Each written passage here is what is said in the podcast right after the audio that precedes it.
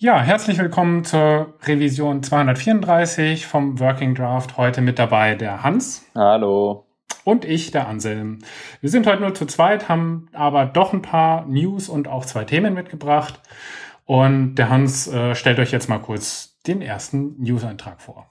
Genau, der erste News-Eintrag ist, dass Node.js einen neuen Release erfahren hat. Ähm, wir announcen das diesmal, weil es ganz interessant ist durch ähm, diesen Split, den Node.js zu IO.js ähm, hatte, äh, gab es jetzt äh, die Begebenheit, dass also die Version 2 oder Version 2.0 und 3.0 von IO.js äh, released wurden. Und jetzt hat Node.js nach der Zusammenkunft von oder dem, dem Wiederzusammenschluss der beiden äh, Projekte ähm, sich gedacht, okay, wir können jetzt nicht mehr mit unserer bisherigen Versionierung weitermachen. Und jetzt ist Node Version 4.0 raus. Das Tolle ist, das ist die erste, in Anführungsstrichen, stabile Version, nämlich erste Major äh, Version, die es von Node.js jemals gab was vielleicht den ein oder anderen Manager positiver stimmt, wenn man ihn fragt, ob man das nicht einsetzen kann. Also, jetzt verfügbar, Node Version 4.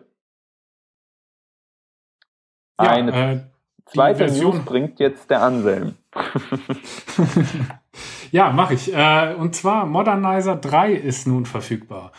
Ähm, der eine oder andere wird schon länger drauf gewartet haben, ist schließlich auch schon seit über zweieinhalb Jahren in Entwicklung. Und äh, jetzt wurde es diese Woche endlich äh, wirklich mal released. Das heißt, Modernizer 3 ist jetzt auch zum Download verfügbar. Es gibt dort ähm, ja eine neue modulare Bauweise. Also man hat den ganzen Code eigentlich neu geschrieben da drin. Ähm, es sind neue Tests hinzugefügt worden, irgendwie um die 100 neue Tests schreiben sie auf der Webseite. Und es gibt auch einen neuen Download-Bilder. Ähm, das ganze Ding ist auch stabiler geworden, hat bessere Test-Suites und ja, also kann man ab jetzt einfach verwenden.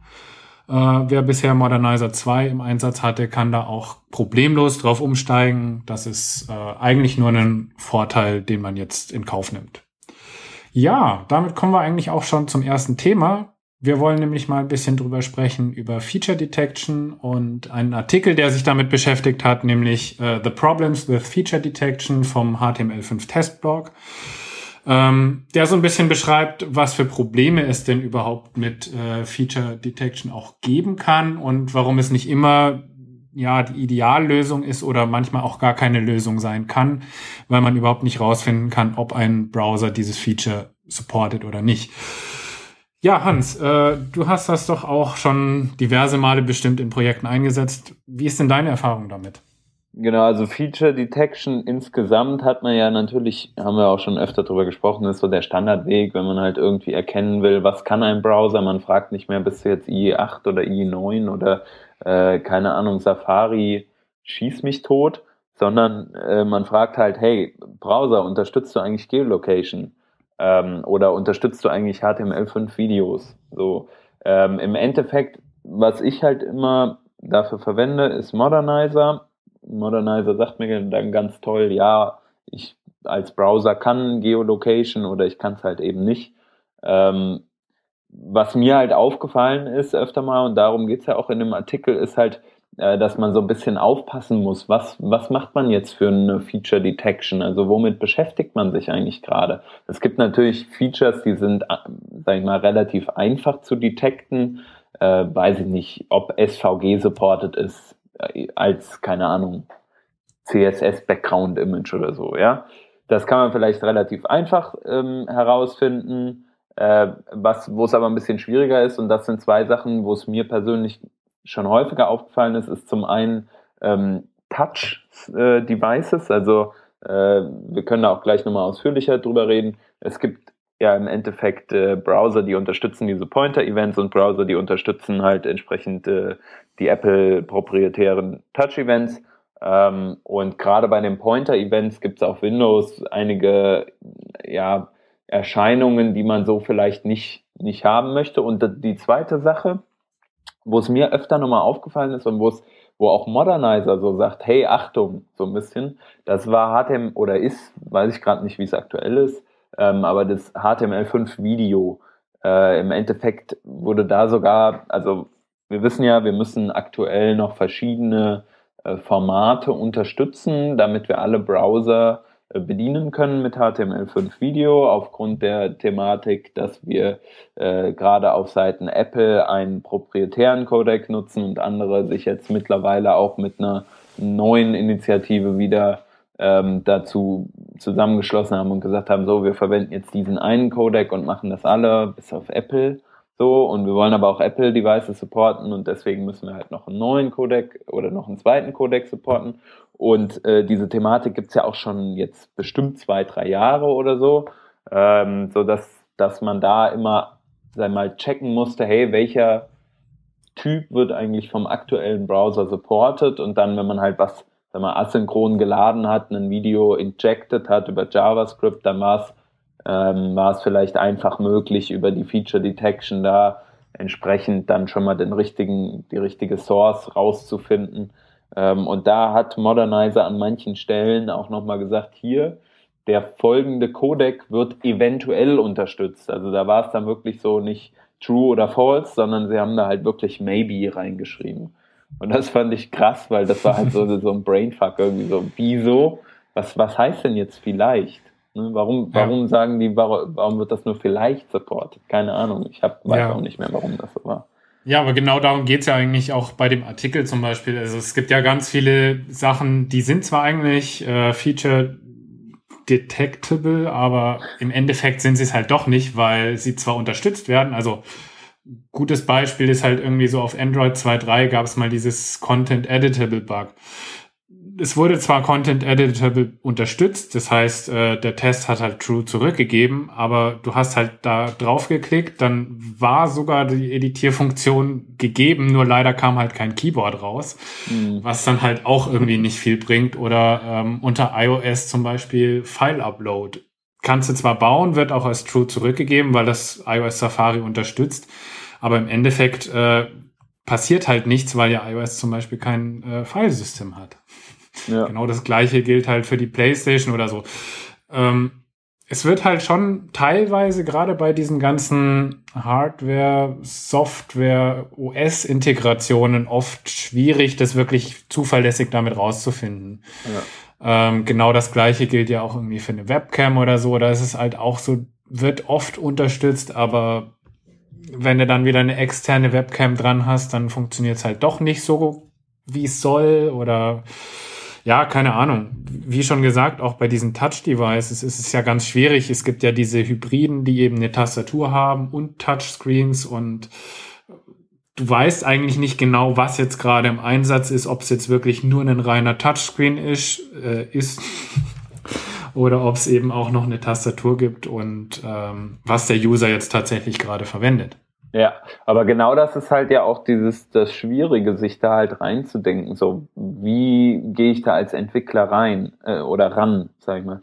Ähm, Gerade bei Touch-Sachen, weil das hat man halt oft, finde ich. Also oft ähm, überlegt man sich, ähm, was hat man denn eigentlich für äh, für für Devices, die man entsprechend supportet und dann fällt einem vielleicht ein, ja, man braucht, äh, weiß ich nicht, einen, einen Touch-Device und man braucht ein, keine Ahnung, ein Standard-Laptop. Äh, jetzt erstmal kurz Pause. Hallo? Ja. Warte mal, lass das mal aufschreiben, dann kann, können wir das nachher rausschneiden. Ja. Mm, das ist bei mir jetzt Minute 9,30, 49 ungefähr. Äh, ich schreibe es mal einfach hier rein. 49, okay. Ähm, sorry, ich habe keine Ahnung, was da passiert ist. also es, es war gerade irgendwie so nur noch so abgehacktes Zeug da drin, also so komplett digitalisiert. Okay.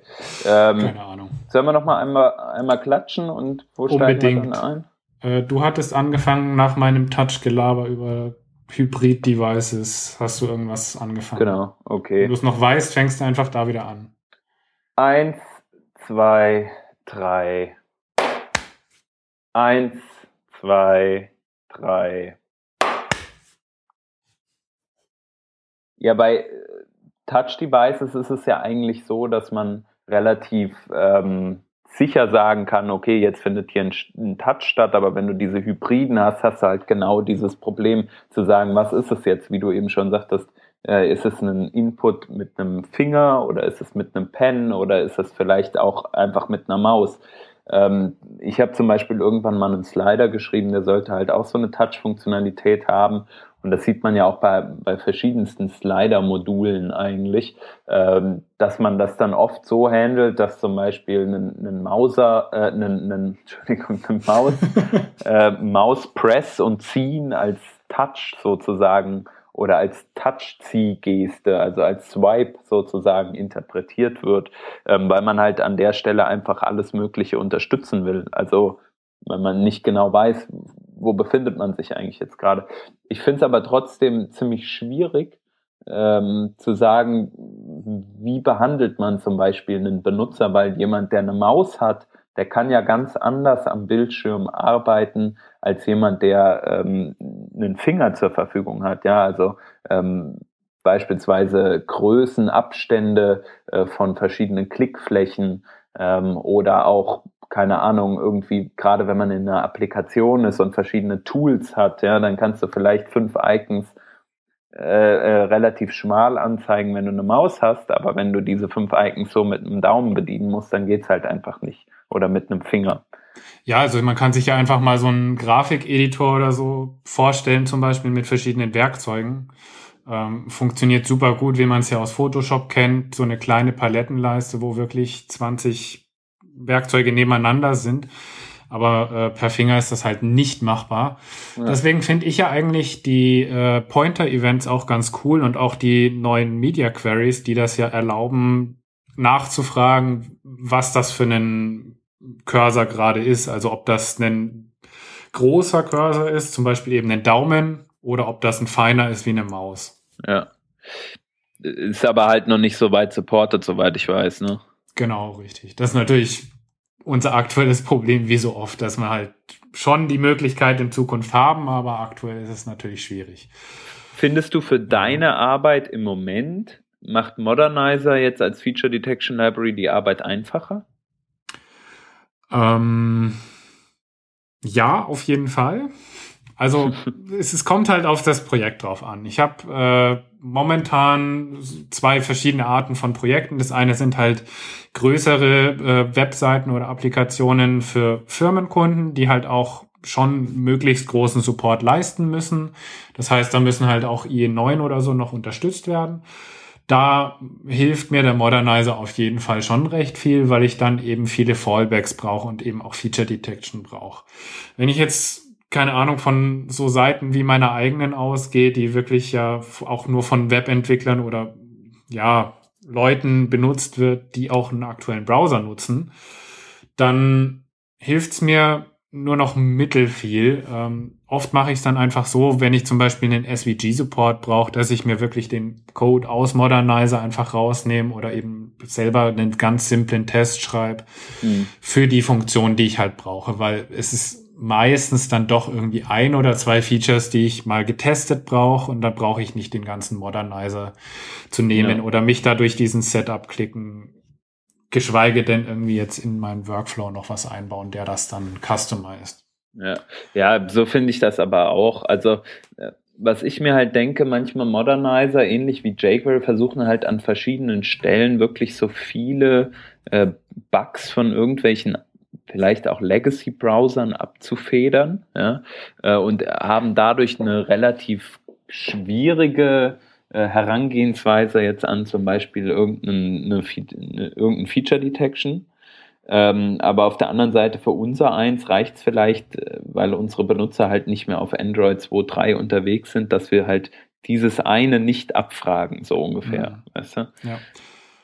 Ja, was ich halt cool fände, ist, äh, im Endeffekt, es gibt ja für Modernizer, auch für Grunt oder Gulp, gibt's ja diese Custom Modernizer-Bilder.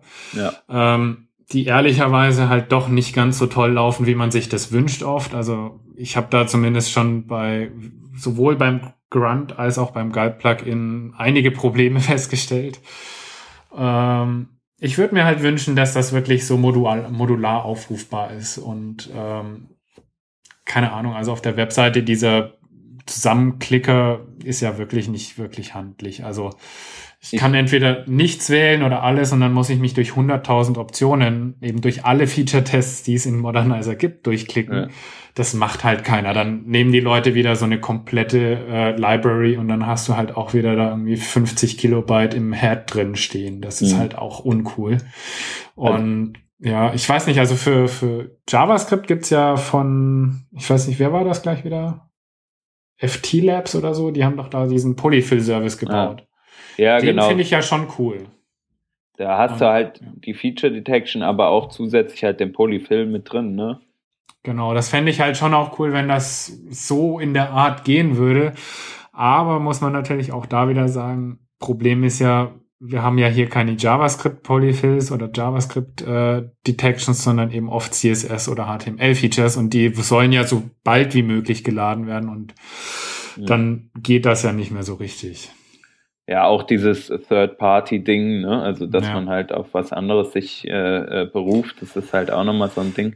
Ähm, ja. Was es ja aber gibt äh, mit dem Modernizer, also du hast schon angesprochen, es gibt diese Modernizer Build Tools und da ist es eigentlich so, dass du ja äh, beispielsweise sagst, hier sind meine JavaScripts und hier sind meine CSS-Files, bitte parse die, verstehe, was da drin steht und dann äh, inkludiere entsprechend die Tests. Du sagst schon, manchmal gibt es da halt Hiccups, also dann funktioniert etwas nicht so, wie es soll. Das ist natürlich ärgerlich. Habe ich persönlich jetzt noch nicht so viele Erfahrungen gemacht. Ich hatte da an anderen Stellen Probleme dann, dass nicht irgendwie nicht die neuesten Modernizer-Files geladen wurden und dass irgendwie die Feature Detection nicht, also äh, sag mal, die, die Algorithmik in dem äh, in der in der Applikation, in dem Build-Tool selbst äh, nicht funktioniert hat. Ähm, was man aber sagen muss, ist, dass mit der Version 3.0, die wir eben schon verkündet haben, äh, von Modernizer da wesentlich mehr passiert ist. Ich glaube, man ist auch mehr in diese Richtung gegangen, wirklich zu sagen, Du kannst einzelne Module äh, genauso, äh, also mit einem Require Statement oder so, einfach in deine Applikation einladen. So, und die mhm. lösen dann natürlich selbstständig ihre Abhängigkeiten auf und dann baust du das mit irgendeinem, keine Ahnung, äh, hier Webpack oder was nicht alles und dann läuft das Ganze. Ist halt auch wieder ein riesen Setup-Prozess, ne? Und wenn du schnell starten willst oder schnell was machen willst und dafür keine Boilerplate hast oder so, dann ja, dann sagst du dir vielleicht auch keinen Bock da drauf und äh, inkludierst halt die 50 Kilobyte, weil warum nicht? Stört ja, ja. niemanden. ja, ich habe ja auch, äh, oder ich stelle immer wieder fest, ich habe ja diesen Object Fit Polyfill ja. und ähm, die meisten Leute nutzen den einfach tatsächlich, indem sie halt so einen Script-Tag und dann einfach die File da einbinden. Das wird nicht ja. nochmal weiter verwendet, die requiren das nicht oder so. Also ich habe irgendwie das Gefühl, dass die meisten Leute auch heute kein Require, kein CommonJS, kein AMD, was auch immer UMD nutzen, sondern wirklich noch ganz normal Globals und dann eben ihre einzelnen Skripte damit reinsetzen in die Seiten. Die, meisten bestimmt so, aber dann gibt es halt auch einige Avantgardisten wie uns, die das vielleicht nicht so geil finden. Klar, aber ich, ich, ich denke halt, es wäre halt cool, wenn wir auch genau die Normalleute, die das eben noch nicht einsetzen, auch damit bedienen würden und vielleicht nicht ganz so einen komplexen Klickbilder bauen, wie jetzt der aktuell da auf modernizer.com ist. Also finde ich halt schwierig, weil ehrlich gesagt, ich habe ihn früher auch nie benutzt. Mhm. Ich habe auch einfach das ganze Ding in den Head geschmissen. Hat mir auch nicht gepasst, aber bevor ich da groß irgendwie zehnmal Sachen zusammenklicke, die dann doch nochmal erweitert werden müssen und ich das gleiche nochmal machen muss, ja ähm, fand ich es dann einfacher. Lass uns aber doch nochmal auf das Ausgangsthema zurückkommen, nämlich äh, fehlschlagende Feature Detects. Also hast du irgendeine Lösung? Weil, also für mich ist es immer so, das kommt wirklich auf den Fall drauf an. Äh, ich muss mir wirklich überlegen, was mache ich, wenn das Ding nicht das Richtige detected. Hast du irgendeine Lösung, die immer hilft? Ich nicht. nee, also eine Lösung, die immer hilft, gibt's nicht, glaube ich. Ähm, es gibt halt so ein paar Sachen, die kann man beherzigen. Ähm, zum Beispiel, du hattest ja am Anfang die Geolocation angesprochen.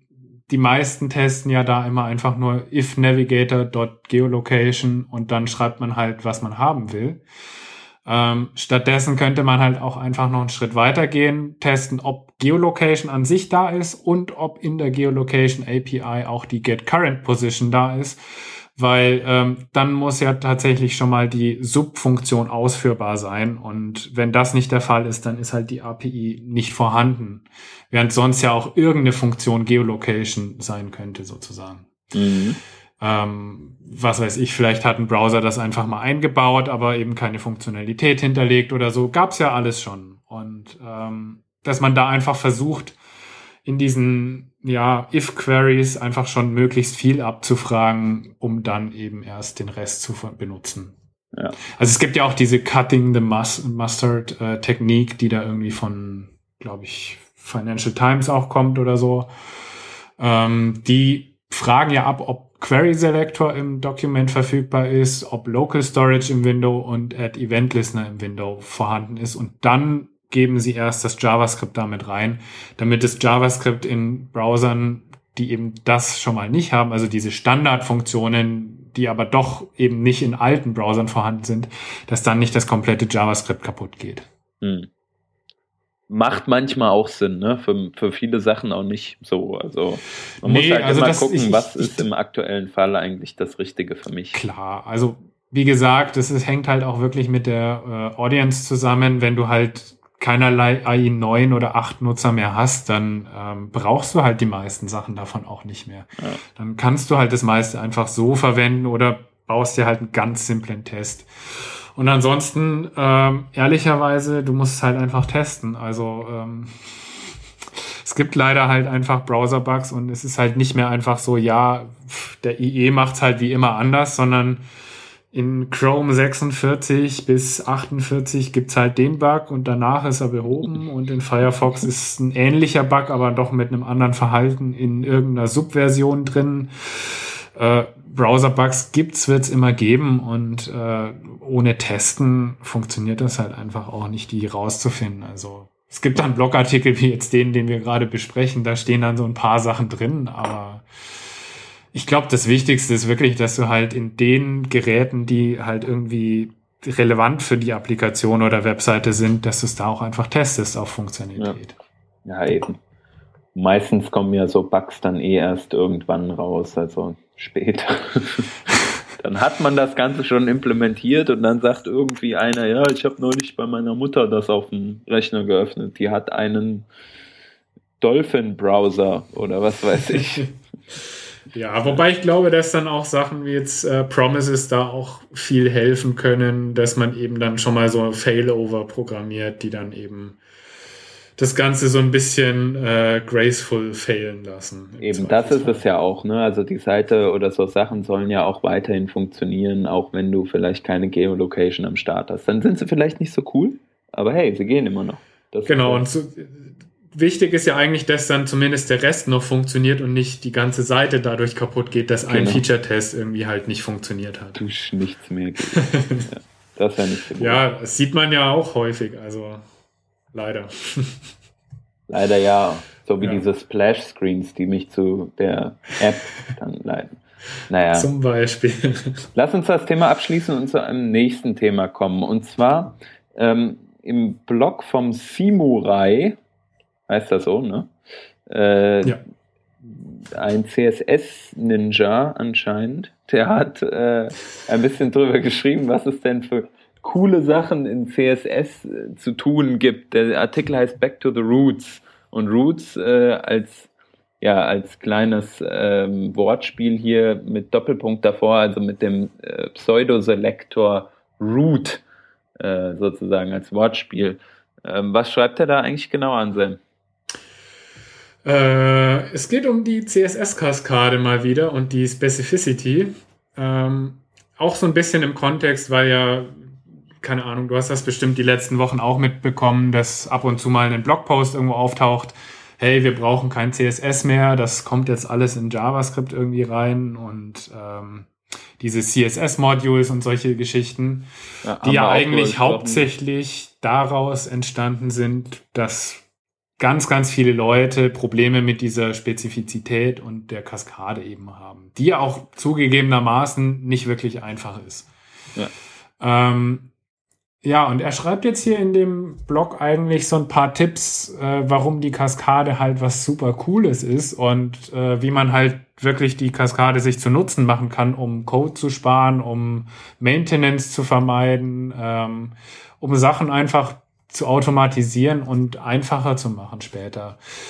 Ähm, zum Beispiel, dass du halt äh, mit diesem Root Selector ja auch arbeiten kannst, der ja im Endeffekt wirklich ähm, sowohl eben die Kaskade, also das, was du im CSS Style Sheet schreibst, als auch zum Beispiel in den Style Attributes. Das wird ja alles von dem Root Selector abgedeckt. Ähm, das heißt, du kannst da übergreifend so Basisgrößen zum Beispiel angeben. Ähm, Klassiker wäre ja zum Beispiel, du hast jetzt irgendwo eine Basis-Font-Size äh, von 16 Pixeln und dann schreibst du halt alles andere in deiner Applikation, egal wo, in EM und dann kannst du halt äh, für Mobilgeräte ist es ja oft so, dass du einfach nicht so eine große Schriftart brauchst. Dann schreibst du einfach nur auf dem Root äh, Selector eben die Media Query, dass es kleiner wird und dann passen sich automatisch die anderen Elemente an. Ähm, ähnlich kannst du ja zum Beispiel Farben oder andere Werte auch inheriten. Also keine Ahnung, eigentlich gibt es das ja seit CSS 2 mindestens schon, diese Inherit Value die du auf eigentlich alle ähm, oder fast alle ja, Properties anwenden kannst. Weiß ich nicht. Fast keiner nutzt die, glaube ich, oder? Wie ist es denn bei dir? Nutzt du Inherit? Mm, selten. Also manchmal ja, aber nicht so häufig. Also das Beispiel, was er jetzt hier zum Beispiel äh, zeigt, ist halt, du hast irgendwie so ein paar kleinere Komponenten und hast halt irgendwie eine Hauptfarbe für dein Theme ähm, und wenn du dann halt immer konsequent innerhalb deiner Komponenten diese Inherit, also Inherit als, als äh, äh, Value verwendest, dann erhalten die Elemente immer die gleiche Farbe, wenn du entsprechend auf dem Root-Element äh, was veränderst. Also wenn du da dann sagst, irgendwie die Color ist blau oder grün, dann färben sich entsprechend die Elemente auch so ein.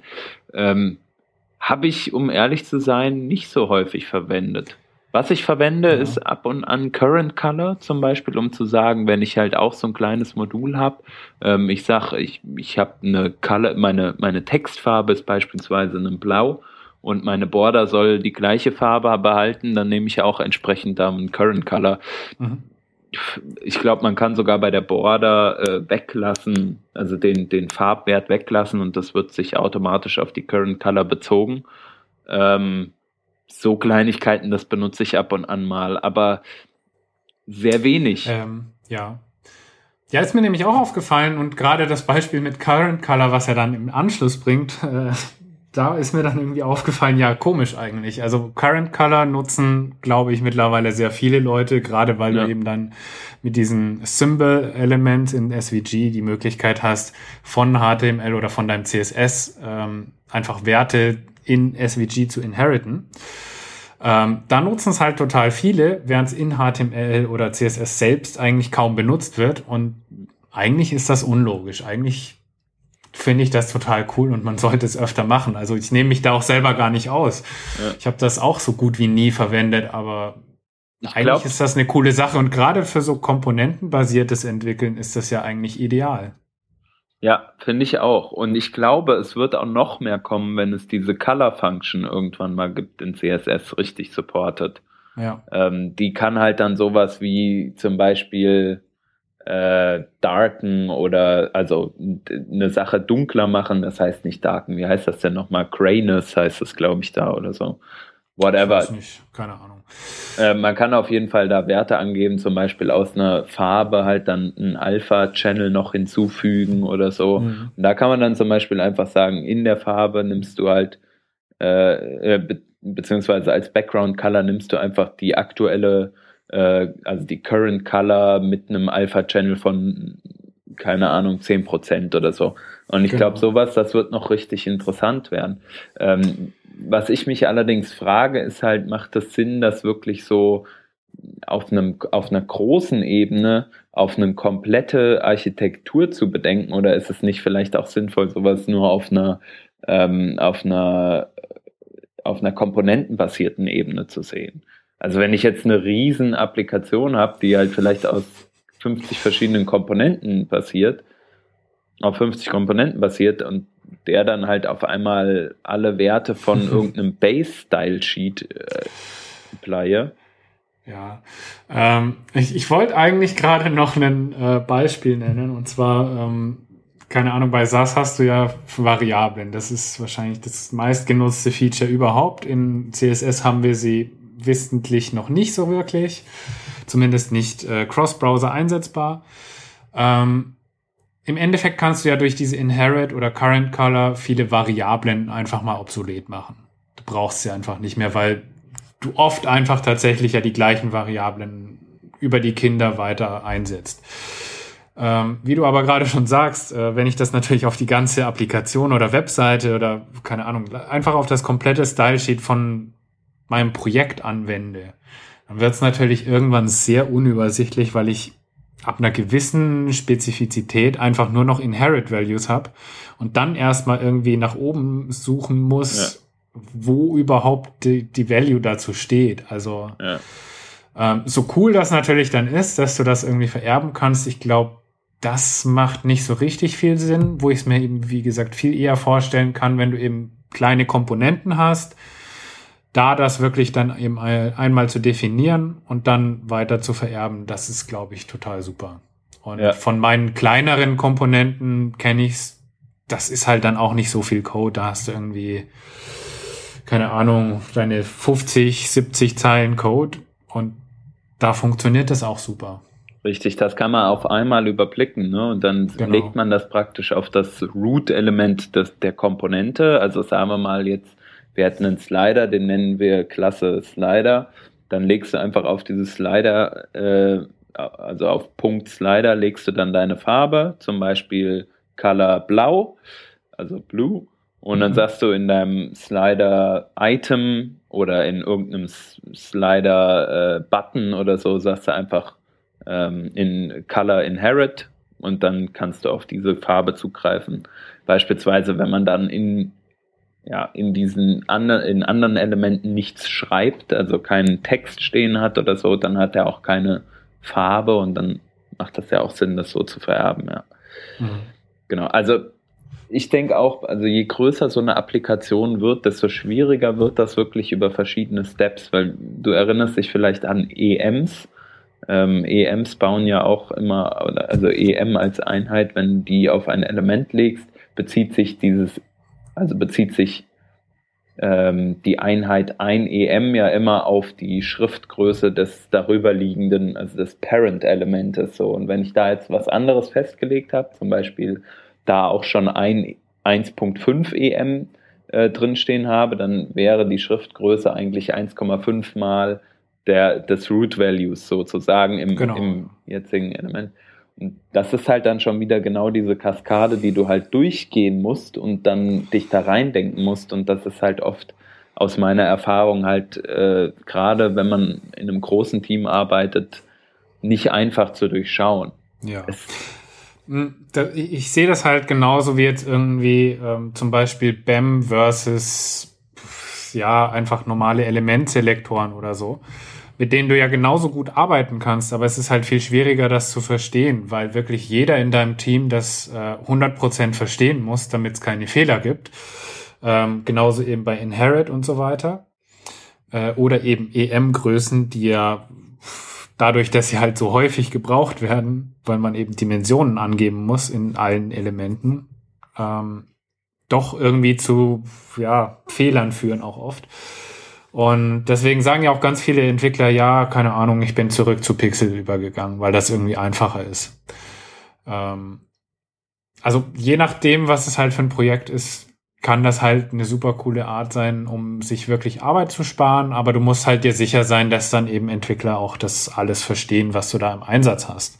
Mhm. Also ich weiß nicht, Teams jetzt irgendwie bei großen Projekten, die dann 50 Frontend-Entwickler da haben, die vielleicht irgendwie auch über die Welt verteilt sind, da ist das, glaube ich, einfach nicht machbar. Ja. Wenn ich jetzt das bei meinem persönlichen Portfolio einsetze, ja, ist doch cool, weil ich habe es geschrieben, ich verstehe es auch wieder und easy. Ja.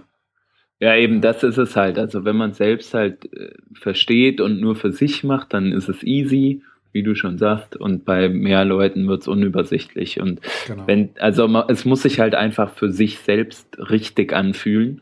Und ich glaube, was man halt vermeiden sollte, ist halt, dass man versucht, sich irgendwas aufzuzwängen, ähm, was gar nicht so unbedingt zu dem passt, was man gerade macht. Ne? Daher nachdenken ganz kurz bevor man das ja. nutzt. ist auf jeden Fall immer gut, wenn man ein Projekt äh, anfängt oder da Sachen einsetzen möchte, dass man sich erstmal überlegt, ob das wirklich sinnvoll ist. Wenigstens kurz nachdenken kann nicht schaden, ja. Genau. Ja. Lassen wir es dabei, cool. oder? Würde ich fast sagen, oder? Ja, würde ich auch Menge sagen. Geredet. äh, leider heute keine Links. Ähm, genau. Nächstes Mal dafür hoffentlich umso mehr. Und ja, danke fürs Reinhören und wir hören uns nächste Woche wieder. Genau, bis zum nächsten Mal. Ciao. Ciao.